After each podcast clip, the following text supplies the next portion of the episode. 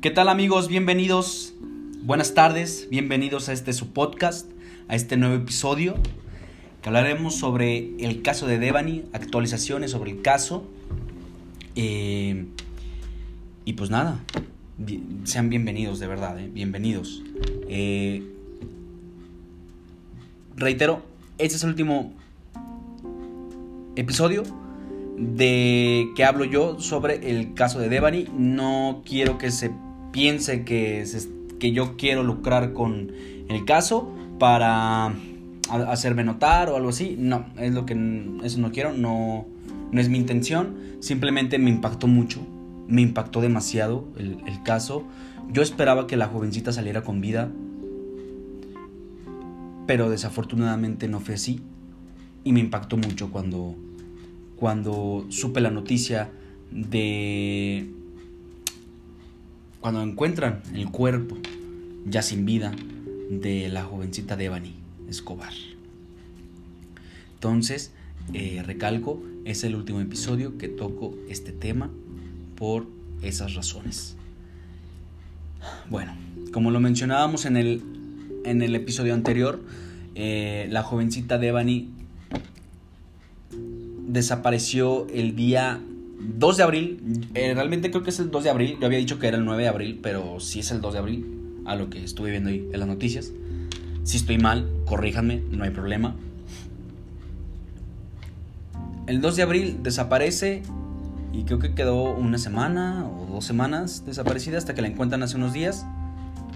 Su cuerpo lo encuentran dentro de una cisterna de un motel en el cual se encuentra por la carretera en la que Devani se había bajado del taxi por alguna razón y ahí se, encuentra, ahí se encuentra el hotel, el motel, perdón. Ha habido muchos, muchas actualizaciones después de ese episodio. Ha salido muchas cosas a la luz. Se han visto comportamientos raros. Se han visto muchas cosas raras. El caso Polet se está repitiendo. Muy cañón, se está repitiendo. Por eso hay que tener ojo. Hay que tener cuidado con eso porque se está repitiendo. Desgraciadamente el caso Devani es una caja china. Como lo había mencionado anteriormente, la caja china es una noticia la cual su objetivo es desviar la atención de lo que puede estar sucediendo en, algún, en alguna situación política social, etcétera, para que toda esa atención que estaba ahí se vaya esa noticia. Eso a eso se le llama la caja china. De hecho, en la película La dictadura perfecta se explica muy bien qué es la caja china. Y fue lo que se aplicó en el caso de la, de la niña Paulette. Y se está repitiendo con el caso de Devani. Se está repitiendo en este caso. ¿Por qué? ¿Qué quieren tapar? ¿Qué quieren que... algo? Pero se está repitiendo. Así que ojo con eso. ¿Por qué? Primero que nada, la fiscalía da su veredicto que dice que eh, la jovencita de Mani saltó del muro y que al caer cae a la cisterna y que fue una muerte accidental. Es el veredicto que daba la fiscalía. Así de, disculpen la palabra, así de pendejo fue el veredicto. Así de pendejo fue el veredicto. Después se dice que la muerte fue provocada por una contusión cerebral eh, grave. ¿Eso qué quiere decir? Que la causa principal del fallecimiento de Devani fue por un golpe en, la, en el cráneo. Ahora imagínate, ¿qué tan fuerte, qué tan duro debió de, de haber sido ese golpe para morir al instante? ¿Qué tan fuerte debió de haber sido ese golpe? Para que su causa principal de su fallecimiento sea ese. Imagínense. Y la fiscalía diciendo que se cayó. No, no, no, esos, de la fiscalía. Igual, igualitos que la PGR. Igualitos. Entonces... Y después se muestra de que Devani fue violada, ya que en, en la autopsia sale que Devani fue violada, que recibió golpes y que incluso la habían estrangulado. Eso había sido, pero la fiscalía no dijo que no, dijo no, no, no, no. Se cayó y ya. Carpetazo. Pero están saliendo muchas cosas a la luz, muchas cosas. Ahora se dice como había dicho en el episodio pasado, son culpas compartidas este, este caso. Las amigas, el taxi. Algo pasó. El papá afirma que Devani estaba siendo acosada por el taxista de confianza de las amigas y que el taxista le había tocado los senos a Devani y que por eso ella mejor decidió salirse. ¿Qué hace el taxista? Te tomo la foto, por si te pasa algo, yo no tuve nada que ver. Así de simple. Entonces, dice de, del taxista, es culpa. Las amigas también, que la dejaron ir sola y luego que le mandan ese taxi, que es una persona de confianza. Y pues bueno. Entonces la teoría es, las amigas lo hicieron a propósito. Porque digo, por algo pasó lo del taxi. Por algo, o sea, ¿por qué se sobrepasaría si es una persona de confianza? ¿Por qué lo haría?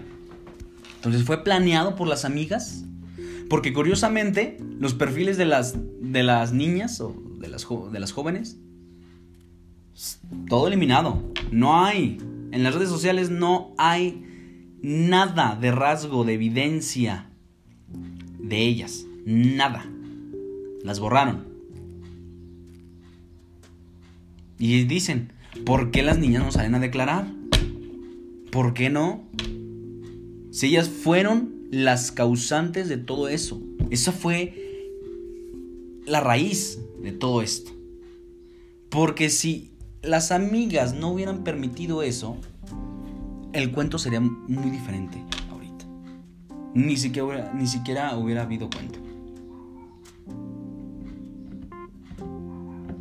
Entonces, ¿por qué no salen a declarar?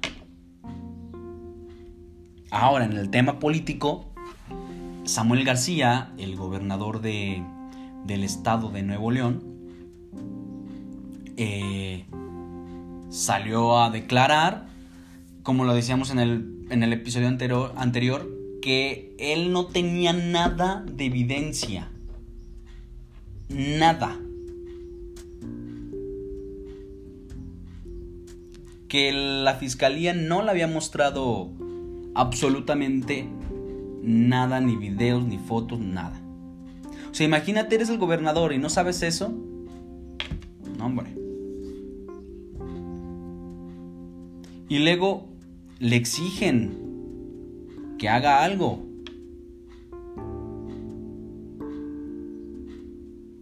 Porque no es posible que Nuevo León se está se esté convirtiendo en el en el estado con más feminicidios en México. Como decía en el episodio anterior, México está en la, en la alza de cifras de feminicidios anuales. Está en la alza en las estadísticas. Y, y, qué triste que eso esté pasando. Qué triste. Entonces se le exige a Samuel García eso. Entonces, ahora volviendo a la escena del crimen, hay una teoría que me gustó y que dije, órale, está bien, o sea, sí está como que medio... Pues no está tan locochona, ¿no? Si es que... Porque el cuerpo de Devani fue sembrado. Así se los digo. El, desgraciadamente el cuerpo de Devani fue sembrado en ese pozo para ya dar carpetazo, para ya decir ya lo encontramos ya. Porque hasta curiosamente la fiscalía no encontró el cuerpo. Fue personal del motel el que había encontrado el cuerpo, pero no fue la fiscalía, fue el personal del motel que curiosamente la tapa estaba que la cisterna, perdón, estaba tapada. Entonces, si la fiscalía te dice que cayó accidentalmente, ¿cómo, cómo pudo haber tapado? Devan y la cisterna. Si además su, su, la principal causa de su fallecimiento, de su deceso, fue por una contusión cerebral grave. O sea, ahí ya hay irregularidades. Desde ese momento. La cisterna está tapada, ¿cómo la pudo haber tapado ella? Alguien debió. Alguien debió. Y sería prácticamente imposible que el personal no se hubiera dado cuenta que había un cuerpo ahí si ellos fueron los que la, la taparon. Porque el cuerpo estaría flotando. Se vería.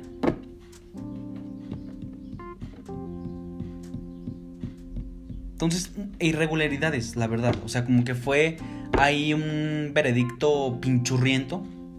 Un veredicto sacado de la manga para dar carpetazo. Pero bueno, decía, en la escena del crimen hay una teoría muy, muy padre que me gustó. Hay videos en donde se ve que Devani entra al, a la empresa y ya nunca sale. Desde, ah, desde ahí se dice ya nunca sale. Entonces, detrás de la empresa hay una brecha que después sigue un caminito y después da a una puerta del motel. Está la brecha, el caminito y el, la puerta. El camino divide la puerta y la brecha. Entonces se dice que la empresa tenía bodegas eh, sin utilizar. Entonces la teoría es de que pudieron haber matado ahí a Devani. Pudieron haber dejado su cuerpo ahí. La violaron. La estrangularon. La violentaron físicamente. Y ya, lo pasan al motel. Por, por ahí, por esa puerta. Y ya ahí pudieron haberlo sembrado. Pero, o sea, ¿cómo no, se dieron cuenta si ya se había investigado cuatro o cinco veces ahí en ese, en ese motel? Y un día antes de, de la aparición del cuerpo, un reportero, un periodista, había ido y, y no encontró nada. Y él revisó las cisternas y todo, y nada. Y es como decían, desgraciadamente la fiscalía, los papás estaban, digo porque desgraciadamente, porque a lo mejor se pudo haber encontrado antes el cuerpo, si es que estaba, estuvo ahí mucho tiempo. A lo que voy es que desgraciadamente buscaban a Devani como si estuviera viva porque se tenía la esperanza de que estuviera viva.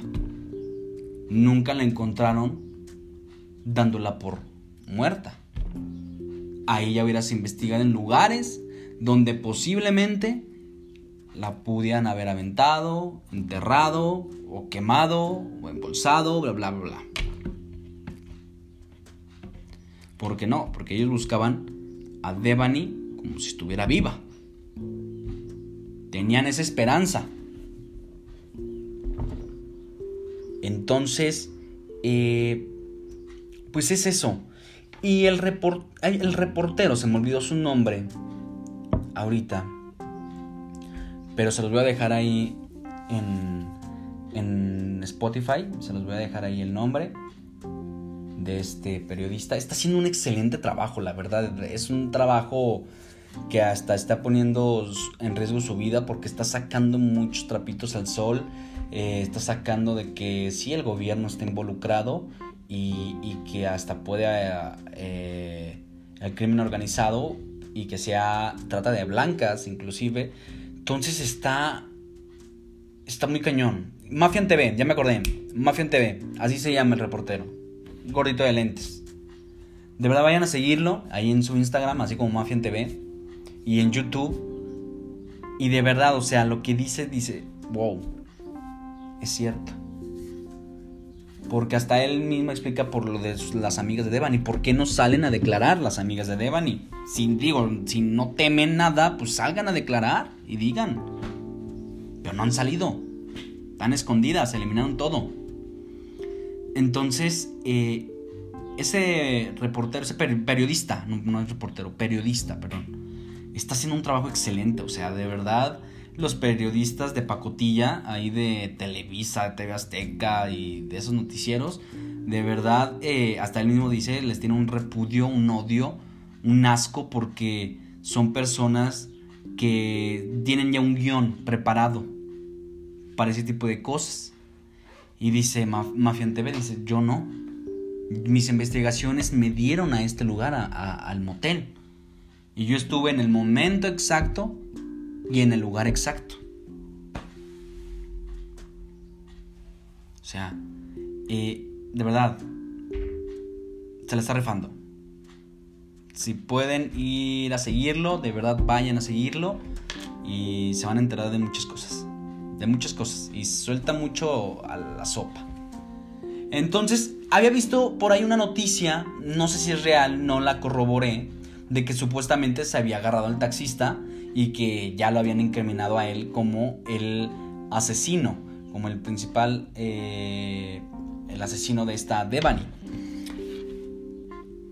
Digo, reitero, no tengo tan exacta esa noticia, no sé si sea cierto, no sé de eso, la verdad, pero lo vi y dije, bueno, pues hay que comentarlo. Porque si en dado caso de que sea cierto, él no es el asesino de Devani. Él no es el asesino de Devani. Y yo se los apuesto totalmente, él no es el asesino de Devani. Fue otra persona o un grupo. Pero él no. A él lo agarran como el conejillo de indias. Para allá, te agárralo y, y ya. Para dar carpetazo al asunto y, y ya. Así como lo pasó con Marisela Escobedo. Está pasando también con esta Devani. Pero que digo, yo le encuentro más parecido al. a. a esta. a lo de la niña Polet en la caja china. Entonces, Va a ser un es un conejillo de indias este señor, este taxista. ¿Para qué? Para calmar las aguas y decir la fiscalía, sí, a lo mejor nos equivocamos en el veredicto, pero ahí está el asesino, él es el asesino y ya. Él no es el asesino, él no es el asesino, es otra persona o un grupo de personas, pero ellos no. Entonces hay mucho, hay mucho, muchas partes involucradas. Eh, ahorita también está saliendo mucho una noticia, una imagen en la cual eh, están los papás de Devani junto con el gobernador de Nuevo León, este Samuel García, en donde a pesar de haber confirmado el papá de Devani que fue violada, que fue abusada, eh, que fue violentada, perdón, físicamente, que recibió golpes a pesar de haber dicho todo eso, en ese, en ese mensaje, en ese video, creo que es video, él dice que su hija cayó y que su muerte fue accidental. ¿Sí? Y sí, es raro. Y sí, pueden estar amenazados, sí. Sí, sí, sí. Porque es lógico. Porque le va a pasar al papá de Devani o a la familia o a la papá y mamá de Devani le va a pasar lo mismo que le pasó a Maricela Escobedo.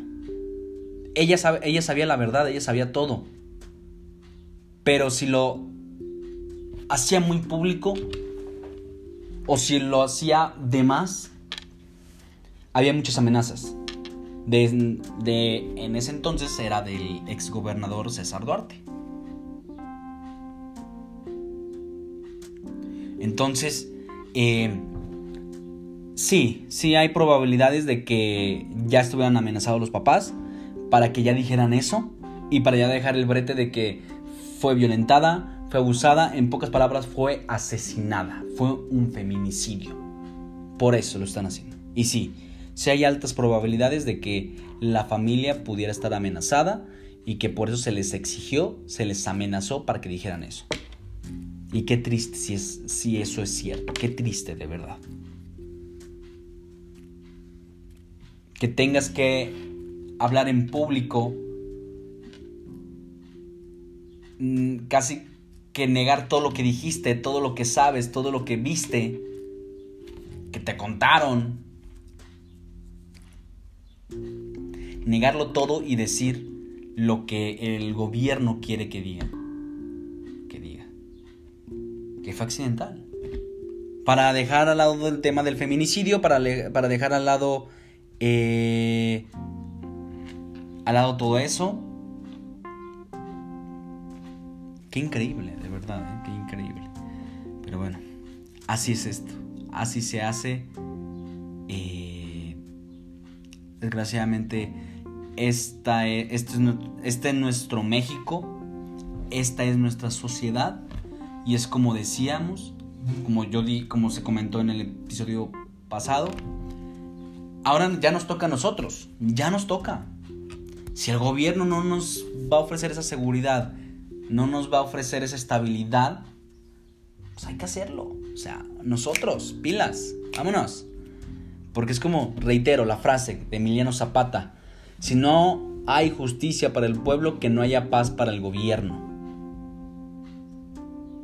Así de simple. Y siento que esto ya no es de mujeres contra la sociedad corrupta y podrida. Esto ya es sociedad buena contra sociedad mala. Y hay que darlo.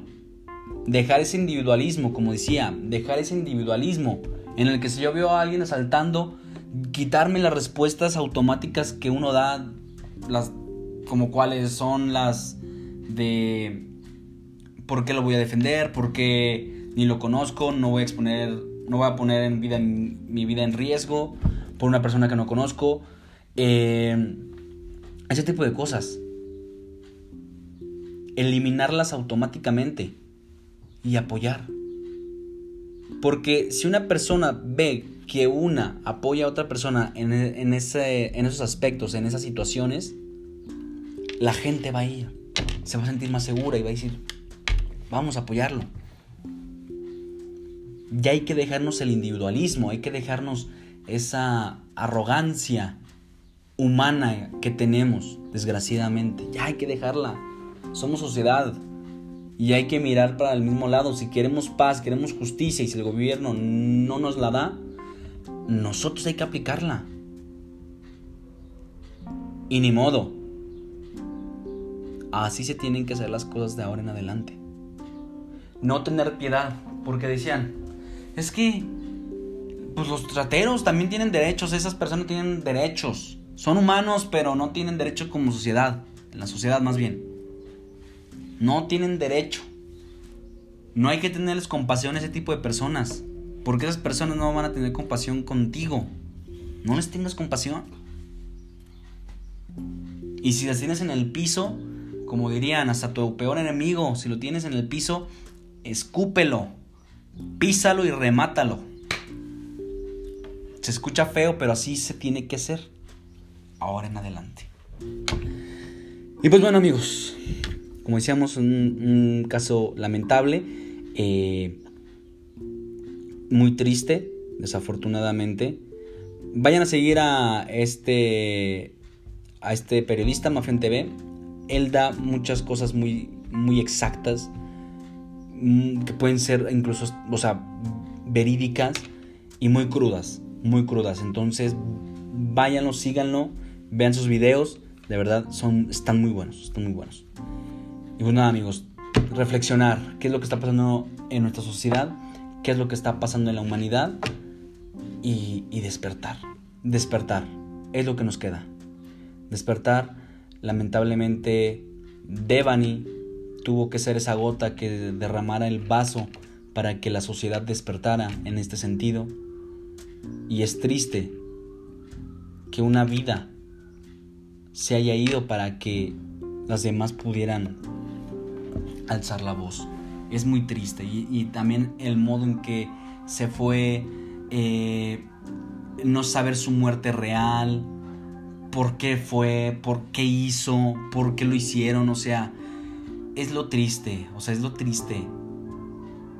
Ah, de verdad, o sea, y no, y no es choro ni nada, pero me da mucha tristeza y, veo videos en TikTok y en Facebook sobre edits que hacen de, la chava con canciones tristes, de verdad te impacta porque pues era una jovencita que, que quería la vida, que disfrutaba la vida como cualquier otro joven, que les gusta estar en fiestas, que les gusta estar con sus amigos, salir, como todos los jóvenes nos gusta y que desafortunadamente ella estuvo en el momento incorrecto, en el día incorrecto.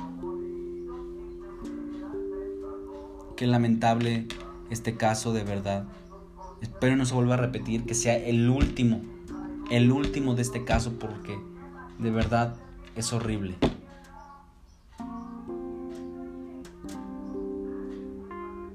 Y si me preguntan qué palabras le, le daría yo a Devani, Devani, tú descansa.